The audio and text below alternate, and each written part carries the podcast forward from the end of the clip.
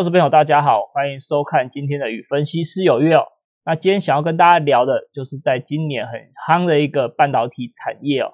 那里面我们也会有提供很多的有关于半导体产业的细部的介绍。那今天很高兴的欢迎我们的分析师玉婷跟大家一起来分享哦。那玉婷要不要跟大家打声招呼？好，大家好，我是玉婷。那今天很高兴跟阿福一起在这里跟大家介绍这个半导体股期的分析哦。对。那其实我们刚刚就讲到，今天要介绍就在半导体供应链上中下游的细部的介绍。那里面最主要就是想要跟大家引导到国内到底有哪些半导体产业的个股跟股票期货的一个解析哦。那里面有很多相关的有关于股票期货到底今年涨了多少，甚至它未来的投资趋势在哪边哦。那里面在今天的内容会跟玉婷一起跟大家做一个说明跟分享。那玉婷要不要跟大家先稍微预告一下，在这一节内容里面会有哪些呢？呃，我们基本上会从半导体产业的现况开始，然后告诉大家说，大概上中下游产业有哪一些。对对，然后最后会跟大家讲一下，说其实半导体股期在未来其实还是非常看好的。对，没错。那虽然说二零二零年已经即将过去了。那其实，在二零二一年的部分啊，对于半导体产业，其实还是有很多期待的部分的存在哦。那当然，这一集是我们免费版的影音内容啊。那加值版内容会有更丰富的一些内容的呈现，那也是欢迎大家去做一个点选收看。那在这个大纲里面，大家就是跟大家扫一下有关于这一节内容，就是先会从半导体的产业介绍，对，那再从上游、中游、下游各分别的一个产业链的一个介绍，那最后跟大家讲一下。半导体其实，在二零二一年还是有一些超前部署的一个商机的存在哦。对，那我们来看到，在今年以来，其实受到疫情的影响之下，其实大家都很喜欢采用所谓的远距远端的一个教学啊，或者上班的一个办公内容，那也是带动所谓的科技类股。其实，在今年以来，从三四月份的一个低点，其实呈现一个比较明显的上涨的格局哦。对，那以美股来看的话，我们可以看到，在左边的图，费半的部分是在累今年累积的涨幅。大概就接近四十八、四十九 percent，那其次就是在纳斯达克部分哦，大概有四十二 percent 的一个涨幅。科技股的对，那所以很明显，以美股来看，就是以科技类股为主，尤其是以费半的部分是最为强势。对，那虽然说台湾国内是没有特别把半导体区分出来，那不过我们看到右边的图，其实在电子类股也是呈现一个强涨的一个格局哦。那今天累积涨幅也是来到三十一 percent。那也是遥遥领先其他像是非金电，甚至在金融的部分，那也是比大盘还要来十八 percent 还要来的强势哦。对，那整体来看，就是市场就是很期待，像今年以来最强势的就是像台积电、联电的部分。那尤其台积电就是今年台湾的一个护国神山嘛，那也是带动整个电子类股的一个涨幅最为明显的一个主要的要角。那其实在这个部分，我们看看玉婷来跟大家讲一下，到底半导体是扮演什么角色。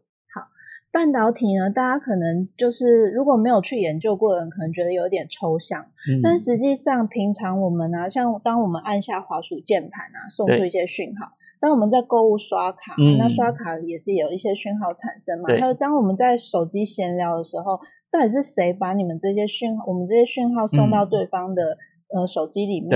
对。那是谁在这做做这个背后大量的运算？其实就是这个半导体。那左边那个深蓝色图，大家可以看到那个呃一块就是方形，然后旁边像蜈蚣图形的这种状况。那这就是我们半导体在在后面做这些运算。对，就是我们简称说的 IC 晶片啊，半导体晶片，就在左边看到这个小小的蓝色的正方形的方块，扮演一个大脑的一个角色。对对。那所以整体来看，其实从半导体我们产业概况来看，啊我们就左边下面的图可以看到，就是扮演一个刚刚提到大脑的一个角色。对。那其实从上中下游都各有不同的一个产业链的一个存在哦。那其实以台湾来说，是全球仅次于美国第二大的一个半导体的产业聚落，那其实也是属于一个台湾之光啊。对。那也是带动整个台湾，其实在科技业甚至全国的一个经济成长一个主要的动能哦。那其实从半导体，我们可以大概稍微想象一下，它有点像是做一个像是装潢的概念嘛。那其实像设计师的话，他其实先把设计，你就是想要找一个设计师，先帮你把设计图画出来，然后再设计师画再会画完之后，会去做一个分工包、分包、分包了一个动作，像是一些水泥啊，或者是一个油漆工啊，那就是比较属于所谓的中游的一个产业。那下游可能就是你会去做一个验收嘛，他会把。整个打扫好、包装好，然后把整个成品交给你的手上，那也是有点像我们房屋装潢的一个概念。那所以科技类半导体产业来看的话，那玉婷要不要跟我们仔细讲一下上中下游大概有分哪些主要的供应链呢？主要供应链其实上游的话，就是呃刚才阿飞有提到哦，就是一些 IP 设计、IC 设计的。那主要的产业其实就像呃联发科，对对，那就是我们常看到的呃，就是做一个新闻常常会听到，对。那中游产业的部分，其实就主要在于像晶圆制造啊，然后 IC 制造的这个部分。那其实台积电啊跟联电就是主要在做这一块。那下游产业的部分，就是当这些东西制造好之后，那需要做一个封装测试，然后还有一个 IC 模组的建构。那像日月光集团就是这个最大的代表，对，它是全球最大的一个封装测试厂的代表。那其实整体来说，虽然说有分上中下游，那不过其实以过去。半导体产业来看的话，最主要有一些像是一整体整体化的一个一贯厂，就像是 Intel 的部分，或者甚至三系，其实它就是上中下游都是自己全包的。那不过因为随着科技的进步，那其实要投资的一些投资的成本，其实也是慢慢的垫高，尤其是随着技术演进的情况之下，其实各个厂商必须要投入更多资金的情况。那也导致说，像 Intel 也是不得不把像一些部分的制程是外包、外包的动作，就像我们常常听到说，Intel 把它的晶圆代工外包给台积电，或是甚至联电的部分哦，那其实也是反映说，其实随着科技的进步，也是导致说这些厂商不得不去做一个分工的一个动作。那我们先来谈一下上游，那 Candy 要不要跟我们讲一下上游 IP 跟 IC 到底是差在哪里？嗯，这边我们可以看到，就是我分两点啦。首先是 IC 设计，IC 设计其实就是嗯，我们平常看到那些 IC 啊，那它分成非非常多细细部啦，就是例如说 CPU 也是一种 IC 嘛，对。那还有记忆体 IC 也是一种 IC。那这些 IC 的话，就是呃，假设假设今天呃一间公司是全部都自己来，它可能就是自己把它设计出来。然后去建造，对。那但是有一些公司是专门做 IP 设计的，那那个差别在哪里？其实 IP 设计就是说。嗯，可以把它想象成像阿福刚刚讲盖房子，那我们把它想象成堆积木好了。对，IC 设计可能就是你把自己自己把积木堆堆堆成一个小房子。嗯，对。那 IP 设计的话，就有点像是，哎，我今天堆成一个房子，我不止堆成房子，我可能堆成一个一座城堡，对，特别漂亮。那我就把这个设计卖给其他觉得我这个也很好的人。对，所以 IP 其实就是把一些 IC 的设计把它组装起来、包装起来，这个专利申请下来，然后卖卖给其他人使用。对它。其实有点像类似所谓套装软体，那甚至说，其实可以把它想成说更细部的，就像是一种系统柜的概念。对对对，就是其实设计师就是去找系统柜的设计商嘛，他直接就把系统柜直接装到你家，他量好尺寸就装到你家了。对，那不用说设计师还要一个一个一笔一画去慢慢去设计，说到底细部要怎么去规划。对，那其实 IC 设计这个部分，其实从整个仔细来分，其实它有分四大类，像记忆体、逻辑、跟为元件跟类比。那到底这四类差在哪里呢？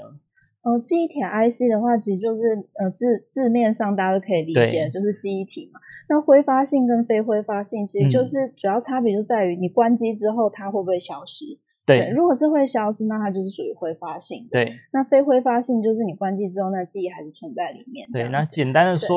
其实挥发性刚刚有提到，关机之后它就没有记忆功能。其实这有点像我们低润的部分。那其实像硬碟的部分就有点像非挥发性，就是关机其实它机体还是存在里面，它不会消失。对。那逻辑呢？逻辑 IC 的话，其实标准逻辑 IC 就是如果我们呃大家有涉猎一些电脑程式语言的话，其实就会知道，所谓所谓的标准逻辑，其实就我们常用的 AND 跟 OR。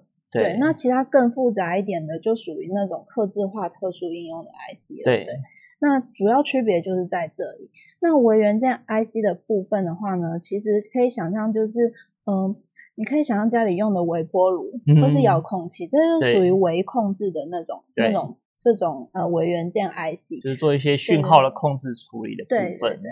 那类比 IC 的部分，其实就可以把它想象成一些画面，就是有影像感测啊，或者是那种呃，就是我们平常在用的一些呃电视，其实电视荧幕那种都是属于属于这种类比 IC 的部分。对。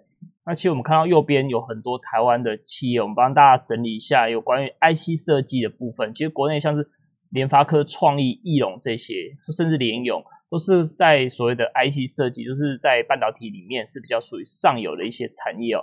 那你今年来看的话，它的现货股价的部分到累积到十二月二十一号，可以看二十五号，那可以看到联发科的部分是涨了超过六十 percent。对，那其实像创意、翼龙，其实都是很强势型的一个表现的股旗，甚至股价的一个代表。是，那其实刚刚有提到，像是逻辑 IC 跟类比 IC，我再补充一下，其实逻辑 IC 有有点像是把类比讯号处理成数位讯号，就是把零一零一处理到可以我们可以接收到的正常的讯号。那其实类比类比 IC 的部分就有点像刚刚玉婷有提到嘛，像是一些光、声音啊，甚至画面的部分。把它进一步处理成类比刚刚提到零一零一的部分，然后进一步让逻辑 IC 甚至微元件来做一个讯号处理跟数据的处理。那我们谈到 IC 设计，一定要提到全球最大的 IC 设计商就是高通。那其实这个部分跟国内的联发科是两个主要的竞争对手啊，两个就是相互竞争嘛。不管是在手机的晶片，或他们主要就是在手机的晶片，那甚至在部分的车用电子的晶片，两个也是相互竞争的一个状况。那以高通来说的话，我们看到其实受到五 G 的快速发展的激励之下，其实高通预预计在今年第四季的五 G 晶片出货可以达到二点二五亿颗。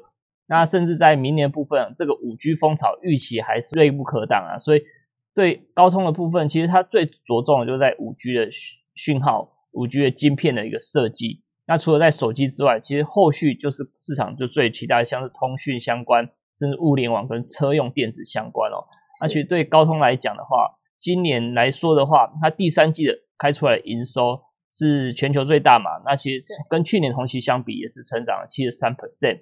那预期这个部分在明年度还是可以做一个期待啊，因为在五 G 的题材带动之下，对高通不管是营运面或者股价面都是一个正面期待一个部分。那今年来看，其实它股价上涨来累积涨幅来到六十八 percent 哦，那其实跟刚刚前面有提到。它其实涨幅是比联发科更强一点。那最主要差别，其实在于高通其实主要是着重于比较中高阶以上的晶晶片设计，那联发科主要聚焦在所谓的中低阶的一个晶片设计，所以两个其实还是有一点不一样的差别哦。那你中游的话，那其实最主要就来到所谓的晶圆跟 IC 设计。那我们常常听到的所谓的晶圆代工，其实就是在属属于我们半导体的中游产业。那玉婷要不要跟大家讲一下，到底它的制造流程会有哪些？我这边先跟大家就是呃，给大家看到这两张流程图。嗯，其实晶圆制造流程就基本上就在上面了。就是刚开始的时候，我们采取原料是细沙嘛，那细沙经过化学加工之后，成为一个多晶细。那大家可以从图上看到，就是一块一块的这样子状况。对，那再把它熔掉，然后再经过一些加工之后，把它做成一个单晶细晶棒。对，就是圆圆的，然后两端是尖状的物体这样子。对，然后最后再经过切片哦，把它切下来变成圆的一片一片。所以它之之所以叫晶圆，也是因为它这样切下来的时候是圆，就一片一片圆圆。对，然后最后经过加工，我们再看到最右边那个晶圆，就是我们平常看到彩色的很漂亮的一片晶圆这样子。对，那晶圆制造完成之后，就是在接下来就是 IC 制造。嗯，IC 怎么制造？就是其实就先把晶圆放在最底层。那上面镀上一层薄膜，做一个金属建镀的一个动作。对。那在接下来呢，涂上一个光阻涂层，然后经过这个曝光显影跟蚀刻，去让那个呃所谓的电路线在上面，对，把它电镀在上面这样子。然后最后再经过这个光阻去除，然后我们就会有一个电路产生。对。那呃这个动作可能在制造流程中会持持续十数次或数十次哦，因为。呃，电路可能不止一条嘛，那可能很多很多层这样一一层一层的镀上去，这样子对。那所以整体来看，其实刚刚所提到 IC 设计，它比较会出现在这个下面流程图的第三个曝光显影，它就是会使用所谓的光照嘛，把 IC 设计图放在光照上面，然后再用紫外光打到所谓的刚这第三层的部分，在晶圆或者光阻部分，让它设计图会在上面刻在上面。然后进一步所刚刚提到的蚀刻嘛，那甚至把光阻去除，让整个晶圆的电线电路存留在上面哦。对。那其实我们刚刚提到，在整个 IC 制造部分很重要的，我们常常会听到所谓的八寸晶圆、十二寸晶圆，甚至什么五纳米、三纳米制成。其实最主要的差别就在于所谓的刚刚所提到几寸几寸，就是整个晶圆到底有多大片。对。而且越大片越好，为什么？因为其实越大片代表说它里面可以存放、可以制造出来的小颗的晶片是越多的，那代表说它生产是更有效率。那至于纳米的部分，到就是代表说晶圆到底可以切成多小片哦。那提到五纳米、三纳米，其实这个纳米是比我们人体的细胞所谓的原子电子都还要来的小。那所以这个部分也代表说，其实真真的一个一颗小小的晶电晶体是比人体的细胞还要小。那也是为什么说这个制程其实是有相当高的难度存在。那也是台积电在这个全球的半导体产业占有一席之地的重要，就在于说它所谓的纳米制程，其实它有很高的一个良率，因为你其实。这个刻度越小，也代表说很容易做失败嘛。对。那你要如果在一个高科技的一个五纳米、三纳米的一个技术的情况之下，还能维持你一个很高水准的良率，是一个很重要的技术门槛。那是为什么说，其实很多国家像是欧盟也是表示说，他想要投资五兆元台币的一个资金来投入所谓的半导体制造、晶圆代工的部分。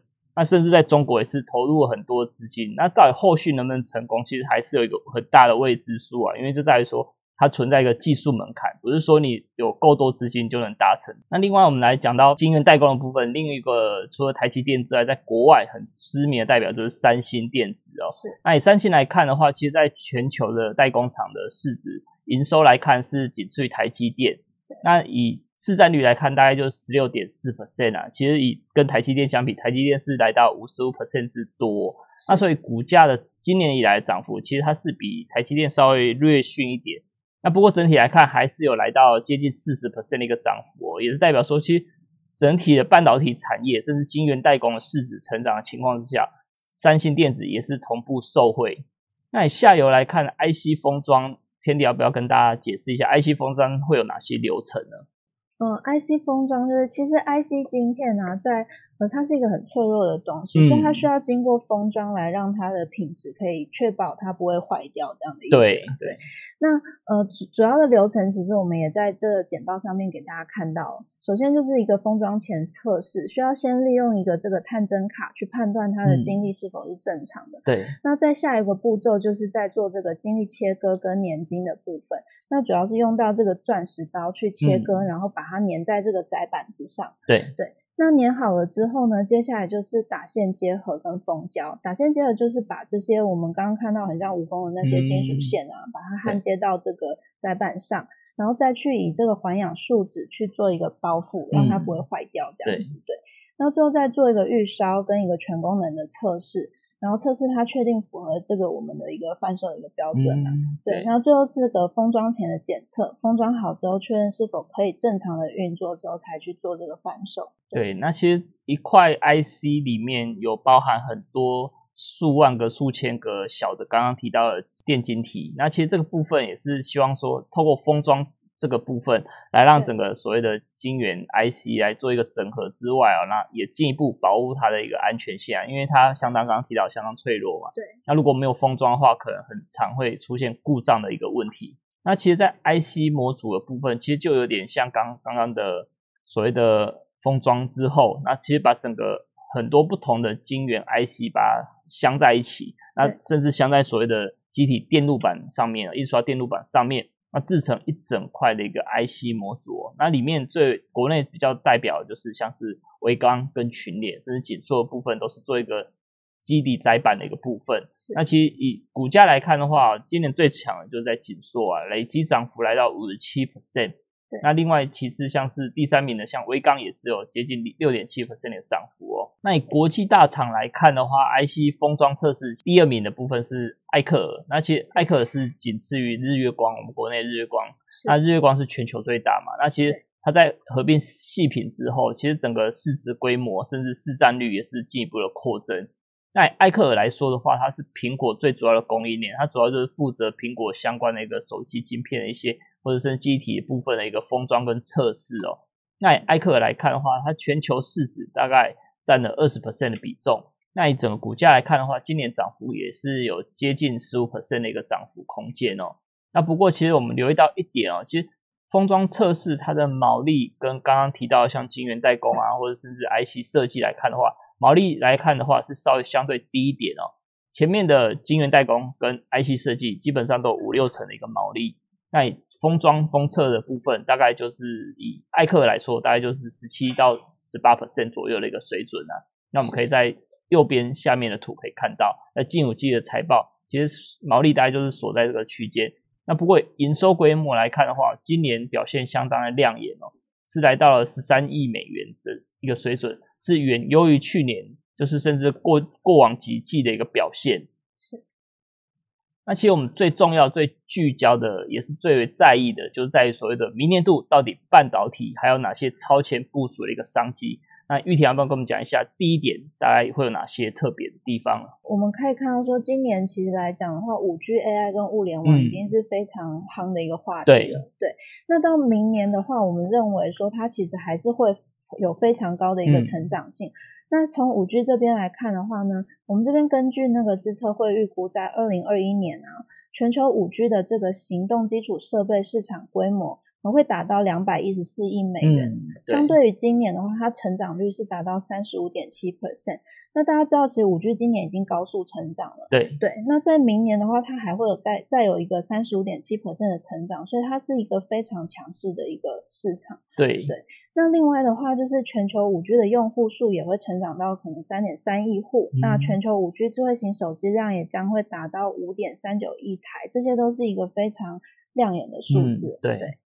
那五 G 来看，其实今年就已经率先上路了嘛。对。那明年度是有呈现一个有机会来呈现一个爆发性成长的一个商机啊。所以对五 G 相关的应用，其实对半导体都是一个很重要的题材性哦。那我认为第二个很重要的超前部署就在电动车。虽然说以今年来看，Tesla 已经涨了相当多了，不管不知道已经涨了好几倍了。那不过其实更重要的是在于。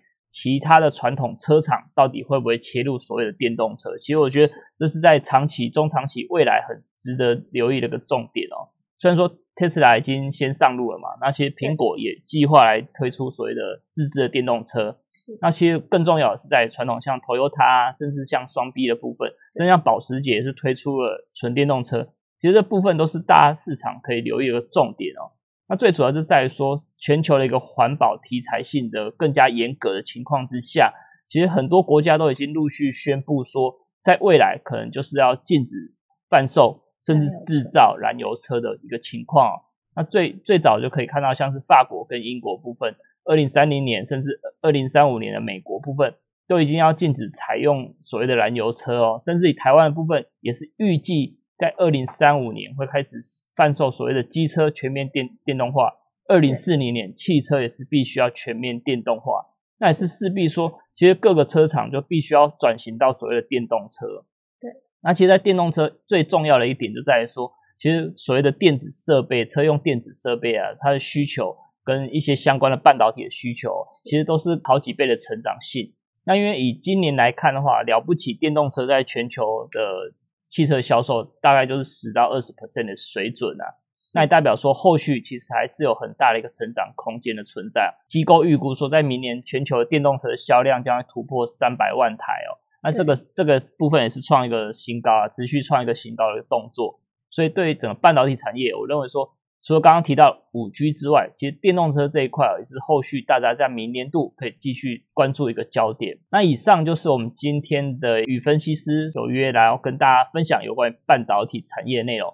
那当然也是欢迎大家来帮我们元大的期货的研估最前线按赞、订阅、分享。那这个语音频道相当多、相当丰富的一个内容，那希望大家可以帮忙推广出去。让大家可以看到里面有很多更精彩的一个影音内容来跟大家做一个分享哦。那以上就是今天的分析师有约啊，谢谢大家，谢谢大家。